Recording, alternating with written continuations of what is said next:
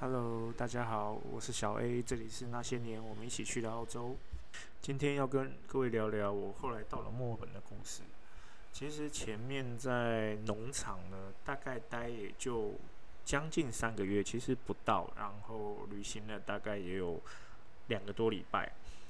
那你说那时候一个背包客身上会有多少钱？其实也不多，但是你跟别人一起 share 很多的时候，你就消费没有那么的贵。但是钱毕竟会花完嘛，所以到了墨尔本之后又要开始工作。那我比较庆幸的一点，也是我跟其他背包客不同的一点，就是我爸爸有认识一个朋友住在墨尔本，然后他在那边开工厂，那他就跟我爸爸讲说，如果我去就可以在他工厂工作，所以。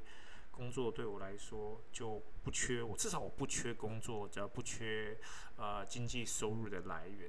但后来自己仔细回想，很可惜的是，我后来接下来的生活就一直待在墨尔本。也许就是因为这样，所以我接下来的九年我都待在墨尔本，大部分的时候几乎都待在墨尔本，甚至没有离开过这个城市。回头想想有点后悔，但是也没什么好后悔，因为其实我对墨尔本真的还算蛮熟悉的。那当然，刚刚到墨尔本，我一定要去熟悉这个环境嘛，那就是出去逛街，东跑西跑喽。那第一次到墨尔本，其实我住在华人区，我住在啊 Box Hill，啊，这基本上华人区都围绕着墨尔本的东边，我住在这些地区，那我也住在那边，因为房子是叔叔的，所以我就没有其他找房子的问题。房租其实也不算问题啊，因为我在给他打工，然后他就直接从里面扣掉，所以也没有太多的问题。只是它就像 share house 一样，一个房间包含客厅，包含后面的仓库，还有车库。一个一个房子大概住了六户人家吧，啊，有的是大人带小孩。那我当时跟我的女朋友，然后有留学生，其实其他基本上都是留学生。那跟留学生住有跟留学住留学生住的缺点，因为留学生哦，对不起，不是跟留学生住留学生的缺点，而是跟我住的留学生那个就是就是住我前面一间那个男生，他都很晚回家，然后他会在房间放音乐，然后放的有一点大声，至少我房间听得到。其实不常看到所有的房客，因为大家生活习惯都不一样，大家生活作息也不一样，尤其是学生。你根本不知道他们什么时候在家，什么时候不在家，什么时候去上课，什么时候出去玩。因为大部分都大陆人啊，大陆人比较多，所以你也不知道他们什么时候回国，就是人就不见了哈。你是生是死大概也不知道。那我刚到墨尔本，几个比较特别的感受就是，百货公司礼拜天只开到五点。然后过了五点就没没地方去了。礼拜六也是，我早年去礼拜六也是五点，礼拜天也是五点或四点半，他们就早早早关了。现在后来，在我离开前，就前两年我离开前，他四五六通常都开的比较晚，就开到八点九点这样。那墨本的市区呢？其实整个 city 就是市区的那一块，它是一个长方形的，呃，规划成长方形的形状。啊，能逛的地方其实只有一半，因为另外一半基本上都是商业大楼，也没什么好逛。所以墨尔本市区哦，你大概花个两天吧，三天吧，你就逛完了。然后墨尔本的郊区哪里呢？嗯，那个 Phillip Island 啊，Grand Ocean Road、Yalla v e r y 啊，这几个是比较著名的地方。那我后面也会跟大家慢慢介绍这些地方。那我们先讲 Phillip Island 好了，Phillip Island 大概离墨尔本。大概两个小时的车程吧，其实久了我也忘了。那去那边干嘛呢？啊，去那边看企鹅。你想哇，企鹅哎，对，其实企鹅很小，而且离你很远，基本上你看不大到。你只会，而且企鹅它要回巢的时间是傍晚天黑的时候，不管今天太阳几点下山，你要看到企鹅回巢的时候都是天要黑的时候，所以天不黑它不回来，就天黑了它回来，其实你也看不清楚，它就远远小小的在那个昏昏暗的夕阳。余光照映下，就是看到远远小小一个东西走上来。嗯，不说你还以为就是，因为它很小，它澳洲的企鹅叫神仙企鹅，它大概就长了三十公分到五十公分那个高度哦，所以它并没有很高啊。所以你远远看，其实它不是那么明显，然后但是企鹅会走到哪里呢？走到你身边，因为它家就在你身边，就在你走回去那个木栈道上面，旁边就看到很多小企鹅嘟嘟嘟嘟嘟走。但是你当然是不可以去打扰它，你不能用闪光灯，你不能用光去照它。啊，至少当地的澳洲人他们都很遵守这个行为，所以如果你做这些事，你会遭受澳洲人的严厉谴责。他们会说：“Don't do that，不要做这个，不要做那个，啊，这个不行，那个不行。”然后我们甚至到停车场，我们在走之前，我们必须要看一下车子下面，然后避免有企鹅在车子下面，让我们不知道压过去，可能企鹅就死掉了。那菲利普 Island 上面有什么？其实我们大家都会比较早去啊。那你去菲利普 Island 的路上有几个像野生动物园也可以参观，然后菲利普 Island 上面也有巧克力工厂。菲利普 Island 最著名的就是 MotoGP，所以如果要看 MotoGP 就会去菲利普 Island，就墨尔本站。那到了这个菲利普 Island 呢，那它其实一个看企鹅，它最后面有一个地方叫海豹岩哦。代表那块海岩石上面住了很多海豹，但其实我没有看到过。但是他们告诉我说，海豹其实住上面。为什么会有海豹？因为企鹅是海豹的食物嘛，海豹吃企鹅嘛，所以有企鹅就有海豹这样。它后面有一个就是像像游游客服务中心，然后那边有超级超级多的海鸥，活的、死的、大的、小的。如果你去那边走一圈，它其实有个步道，但是你沿路看到都是海鸥的尸体跟海鸥的大便。这多到一个就是，我想说，大概连当地人都不想洗，因为根本就洗不完、洗清不完这样。所以大概会是白天到那边，或是去那边住一个晚上，因为它距离飞普，那距离 CT 它也是两个多小时路程，所以有点远，你也可以去那边住一个晚上。其实两天的行程会比较不那么赶啊，不然其实你一天玩的，你知道你晚上大概看完夏天看完，可能企鹅可能九点十点，冬天可能就是五点六点。那如果你夏天去看完企鹅，你再回来，你会很累。为什么冬天不要去？因为冷的要死，你就专门坐在海边呢，也没有也没有暖炉在你身边，所以很冷。那个海风吹过来，其实夏天海风吹过来都是冷的。那当时我们跟其他朋友一起去，所以就是选择住一个晚上。我们第一天可能去了动物园，然后去巧克力工厂，然后我们那边住一个晚上。然后隔天早上起来又去啊那个海豹岩那边，然后去看海豹，但是就是没看到了，就是反正我就看到了一大堆的海鸥的尸体这样。然后那回来就沿路就慢慢玩回来这样。其实沿路上的风景都是很美的，因为我不能说它像云嘉南的风景，但是沿路上就是过离开了海边，你就是看到很多的农场，很多的田。那其实我觉得澳洲我。印象中，在那种海边，我看到都不是田，他们是种那种马吃的草，啊，牧草吧。然后等时间到了收割，然后给它卷成一个非常非常大的那种球，大概两公尺还是三公尺。好像南部也有那种那种马草的球，但是国外更多。就我问过外国人，我说那是什么？他们告诉我说那是给马吃的，就是马草。很多有些地方可能养马，然后没有新鲜没有草，所以他们会购买这种草。那在澳洲就很多地方都在种这个东西。那澳洲马路上比较多的就是轻轨电车，就像高雄那样那种轻轨电车。轻轨电车我觉得有好有坏，好处就是它有像公车的功能，坏处就是它真的开很慢，而且它很容易造成交通堵塞。轻轨电车电车它不能换车道，反正反正它就是走它的路线，不管怎么样都是它对。真的我觉得不管怎么样都是它对，很少遇到有电车错，因为电车开的慢，电车开的不快。可能就在三十公里、四十公里那种概念，然后前面有车，前面有左转、右转的车，它要停下来；前面有红绿灯，它要停下来；前面塞车，它要停下来。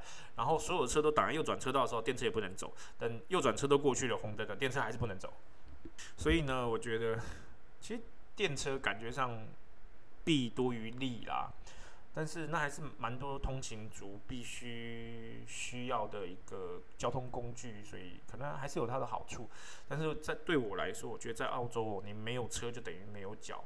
可是如果要进 City 哦，绝对不要开车。为什么？第一个 City 停车非常的贵，呃，多少钱我有点忘了，可能十块钱吧。我记得在澳洲停车两块钱我都嫌贵了，有的一块钱，有的两块钱，就是一个小时一块钱两块钱，然后。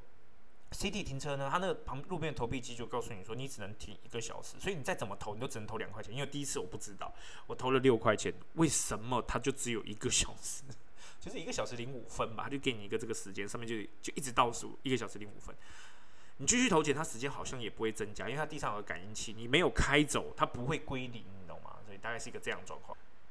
我记得贵的地方。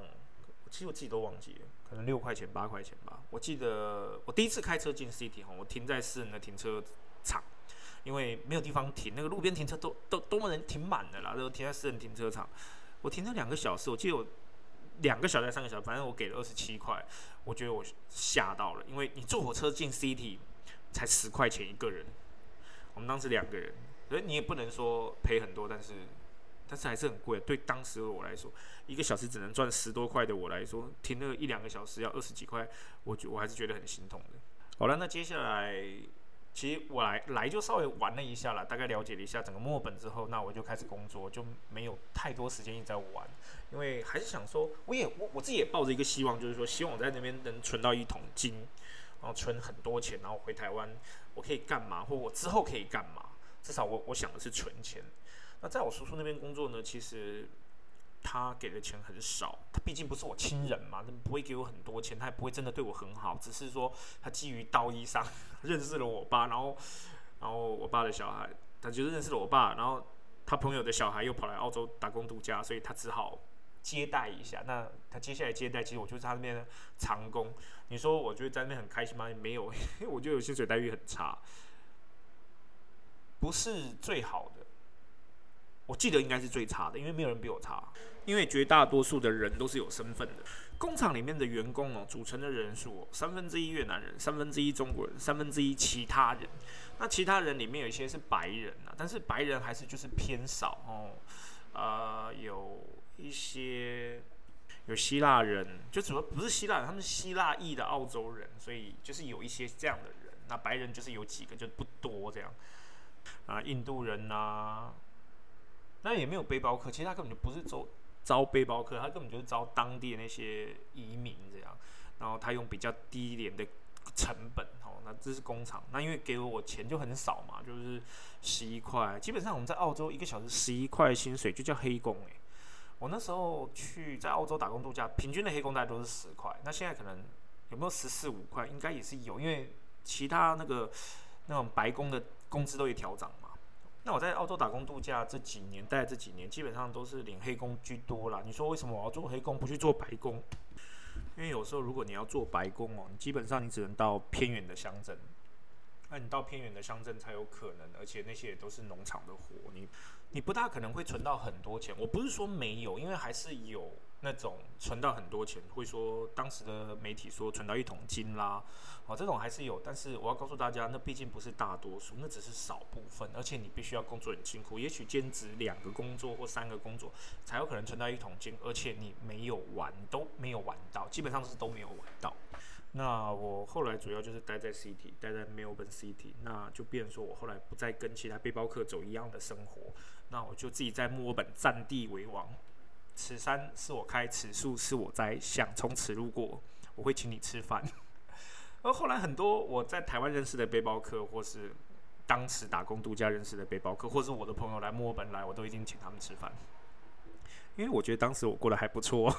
那 主要是我在我叔叔那边也存了一些钱，而且我叔叔其实对我蛮不人道，一个礼拜我得工作六天呢，一个礼拜都做六十几个小时。甚至更多，然后薪水不高，但是这样我也没什么地方花钱，就是在我一千结束之前呢，我印象中我没有出去玩过长途的，就是一天的有，但是你说那种三一个礼拜旅行、两个礼拜旅行之后，在一千结束之前就没有，甚至在二千结束之前都没有，只有一次。那接下来其实我就接触到很多朋友的分享啊，其他背包客栈的其他背包客有的分享，所以。就我后来这边就会整了很多很多其他背包客的故事。其实刚到墨本，我要说实在的是，我还不大习惯，不大适应。我如果没记错，我到墨本的时候已经是十月，十月二十七号吧，好像是十月二十七号吧。为什么是这个日子呢？我不知道，反正就有印象，就是我到墨本已经十月二十七号了。因为澳洲属于南半球哈，所以。季节跟地球台北、台湾刚好相反，因为它是北半球，所以台湾冬天，澳洲就是夏天；澳洲冬天，台湾就是夏天。那墨尔本其实是算澳洲最南端的，我们不算塔斯马尼亚岛的话，我觉得澳洲墨尔本就是澳洲最南最南的地方了。然后它的，我第一次知道什么叫夏令节约时间，就是 summer time。summer time 我们时间必须往前调一个小时，不然太阳会起得太早。啊，太阳起得太早就算了，太阳还下去的太晚。啊，我记得最晚是什么时候？可能是十二月吧，大概就是台湾冬至的时候，在澳洲是算夏至，就是那天下太阳下去太晚。我记得太阳最后下山，就是整个天黑掉哦。不是你你太阳下山，你天可能还是亮的。就是我印象中，我曾经计算过，太阳最后就整个天完全黑掉。淡蓝色我不算的话，我记得是十十点四十五分，就是十点四十五分的时候，你还看得到天上是亮的。但是当然可能十点多，晚上十点多天太阳就下山，但是你真的等到天完全黑掉，大概已经是十点四十五分，这是我不能接受，因为我早上七点要上班，我大概六点得起床，但是我要睡觉的时候天还是亮，所以我必须把窗帘拉起来。我没有遇过永昼啦，那永昼或永夜，我当然觉得那那可能是。另外一种更特殊的体验，但是在墨尔本我就体验到，原来原来这个太阳这么晚下山，其实也是蛮痛苦的。这这个让我不太适应，但是接下来慢慢你就习惯了。我记得十月的第一个礼拜天会 save time 哦，他就换时间，然后到四月第一个礼拜天又调回来，就是 summer time 的那个日时间这样。所以本来应该跟台湾差两个小时的话，在墨本就跟台湾差三个小时。那雪梨跟布里斯本好像没有上 summer time，所以他们就没有要调时间的问题。你要调时间会有一个缺点，就是你夏天，譬如说你今天晚上九点睡，你明天早上要六点起，对不对？你是你睡到一半，你那天就会少睡一个小时。所以如果你隔天要工作，记得要早一个小时起来。我们。一开始去的时候就常常出现这个状况，就是明明七点要上班，你应该六点要起来，七点要到，结果你七点起来，八点才到，老板就说你都忘忘了调时间吗？我还提我还提醒你啊，昨天我想对不起。那后来因为我其实，在墨尔本待了很长一段时间，就慢慢开始交了一些当地的朋友。那后来我也才发现一件事，其实我当地还是有华人圈呐，那只是华人圈很小，你广东人圈比较大。我在二零零八年去的，那时候。墨尔本还是澳洲，没有那么多大陆人。我在布里斯本看到超多韩国人的，然后也很多日本人。但是你到了墨尔本，韩国人很多，但是日本人就少很多了。所以我听他们讲，大部分的日本人喜欢待在布里斯本跟 Cairns 黄金海岸一带，他们说那边的日本人比较多。那到墨尔本的韩国呃日本人比较少，但是韩国人还是很多。我觉得韩国人到处都很多。那慢慢的之后。才有越来越多。的大陆人，所以我刚到，基本上他们讲的广东话为主，所以你去餐厅点餐，他都跟你讲广东话。如果你要去那边应征服务生，基本要会广东话。那可是这事情在后面几年慢慢就改变了，因为因为哦，美国跟加拿大不再不再接受那种签证，就是那种移民签证啊，还是什么签证，反正就是大陆人要移民美加变困难了，因为他们移民政策紧缩嘛。所以大概到二零一零年之后，大陆人就是瞬间暴增。那瞬间暴增，慢慢你就可以从那个巴西欧那个 Central，从很多广东话听到，慢慢变成很多普通话。呃，基本上就是大陆人，就是慢慢变多了这样。巴斯 Hill 身为我印象中的第一个华人区啦，也许是，也许不是，至少那边是住满了华人，然后华人从巴斯 Hill 慢慢蔓延开来。那我的叔叔他们大概是早我二十年前到澳洲，所以他们在在一九八几年就去了澳洲，所以他们说他们也不是第一批移民，但是他们算早期。早期那边基本上就都是广东人的天下啦，马来西亚人啊，基本上马来西亚华人，所以他们基本上都是讲广东话为主。那我一刚开始去，我很不适应啊，因为我什么事情我都得讲英文，因为我不会讲广东话，我讲普通话他们不理我，你知道吗？我觉得最大的问问题是讲普通话不理你。哦，也许很多人根本就不会讲普通话，那么老一辈移民是真的不会讲普通话，然后各更惨的是他们也不会讲英文，所以那些老一辈移民他们基本上每天就待在巴斯 l 那个 Central 那边去跟人家下棋聊天，所以你就看到哦那种在中间堂那种情况发生在。没那个 Basque Central，就大就大概那样，老人都去那边，然后每天这边他们就聊天啊，买的菜，然后这边聊一整个早上，到中午才走这样。那我后来因为有时候你在得在外面要吃饭，所以我就只有几家比较喜欢，有一家写的中港台餐厅，其实他根本就不是台湾人开的，太太是大陆人，先生好像是香港人，所以他写中港台，我想哦，好吧。我就比较常去吃那家。那当然还有其他的饭，其他有其他的饭店、其他的餐厅，但是比较少去，因为大部分都是港港式饮茶餐厅。哦，刚到刚到那个墨本，其实我还是很不习惯的一点就是。你如果叫一个叉烧饭，好吧？我们台湾是不是认为一个饭一个叉烧，卤的汤汁，然后有鸡蛋啊，有青菜啊，可能三个菜，对不对？旁边还有一个小菜，没有。你到那种地方吃饭，你叫叉烧饭，就是一碗饭很大碗，然后一片叉烧，一大片叉烧，然后淋的酱油，然后给你一根青菜，像青酱菜那种切一半再一半，或者切一半，就就只那一根青菜，没有很多，就一根。我心想，嗯。啊，没有菜哦！后来才知道，真的就这样。他们说香港就这样，原来是我自己孤陋寡闻。其实当时我的英文不好啦，那人家当时会问我说：“英文不好，可不可以去澳澳洲打工度假？”我说：“可以啊，你就扒着其他台湾人就活下去啊。”所以我前面就是扒着其他台湾人，我就这样活下来了包括在农场或在其他地方啊，我都是扒着其他人，我就活下来了。但是你这毕竟不是长久之计，你还是希望你自己可以。可以自己的去应对生活。那你先像去超市买东西，那不是问题。你看的东西是什么？看的价钱，那东西不知道怎么念，你也不知道，无所谓。你你只要看得懂东西，跟看得懂价钱，还有告诉他告诉你要付多少钱，他告诉你要付多少钱也不是问题啊，因为它上面有个那个，就是你总是有荧幕嘛，收音机上面总是有荧幕嘛。如果你是那种自动结账系统，那就更简单，你根本不需要跟人家讲话，你只要知道刷卡就好了。所以那对我在澳洲生活并没有太。多的问题，只是说我真的很少自己出去玩，就是因为你出去玩，你真的是什么都不会讲，你也不知道怎么跟人家解释。那当然会啊，我会讲一些简单的单词，譬如说汉堡啦或者什么，你就点餐这些不是问题。那第一次到澳洲，我是想到就是加油，加油！澳洲的加油站是没有人帮你加油的，你到了自己下来，就是跟你影片看到自己下，电影看到自己下来，自己把油箱盖打开，自己把油枪取起来。然后自己加油，加满油，把油箱插回去，把车就是车继续放在那边，然后你就进去，进去结账，跟他讲你在几号几号那个油塔，就是 number three number ten 的，类似这样，反正他他上面有个号码，然后你就告诉他，然后你就他他就会帮你结账。然后澳洲的是加油的方式跟台湾比较不一样，就是它的每一个加油站的油价不一样，不是说我们统一哦，统一调。统一啊，政府规定哪一天调？没有，你这家加油站可能一公一 liter 是，呃，譬如说，我记得是最高是一块多吧，一块六几一公升。我在澳洲就那几年看过最低的就是九十九九九 cent 一公升，但是很少那种 e ten 啊或 only 的，然后最贵到一块六，所以基本上我加油就是在一块二、一块三、一块一、一块四都都有啦，就是随着油价波动，然后每家波动时间不一样。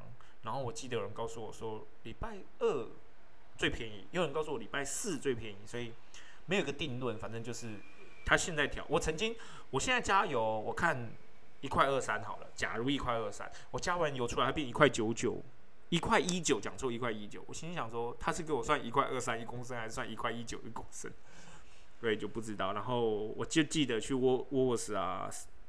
不是 cos 啊，你们加油都会呃买东西都会有一个加油券的那个 discount voucher 这样，然后我记得那时候我很喜欢收集那个，因为我觉得哪怕是省五毛钱，对我来说都很多。那一开始我们去澳洲的习惯就是什么东西都要看，买东西都会算成台币，慢慢久了你就忘记台币这件事，你就是算哦这个东西一块多还两块多还是怎么样，你其实就是用澳币去算。我记得在背包客刚开始的时候，我一定会在晚上七点、八点的时候去那种 market、那种 Safeway、IGA、walls cos 这种地方。为什么嘞？烤鸡会特价，烤鸡一只十块钱哦。然后你到晚上就可能就是五块钱、六块、五块、四块不一定，那就是可能七折、六折、五折、四折。因为它就是澳洲人不会把东西留隔夜，因为主要是法规的问题。重点是如果你让人家吃拉肚子，你要赔到死。然后还有沙拉。我觉得沙拉还蛮油的，很多沙拉都很油，所以那一开始我们都喜欢买 home brand 的东西啦，因为 home brand 东西就便宜。那当我在那边生活成习惯的时候，慢慢慢慢，其实我不爱吃 home brand 的东西，因为真的不好吃啊。它便宜就是它就是便宜，但是它不好吃。它跟有牌子的东西，我觉得口味还是有差。那很多刚来的背包客呢，他们就嗯，他们就会去买那种便宜。那这边就是我一开始在澳洲的生活。下一集我会跟大家分享我的朋友来他们告告诉我的一些背包其他背包客的故事。其实我们在那个年代，我们流行用的是背包客栈这个网站。所以，我们很多东西，我们会去上面留言，我们也会在上面交朋友，我们也会在上面给人家 information，诸如此类的，就做这些事情。那我明天会跟大家分享一些我知道的故事，还有我听到的故事，还有在澳洲发生的这些事情。那今天的故事到这边，希望大家喜欢。那有什么问题，大家可以留言告诉我，啊，我会尽我所能的回应。啊，我发发生了这么多鸟事，真的是很多鸟事。也会慢慢的一跟各位一一的呈现。好，就这样，晚安，拜拜。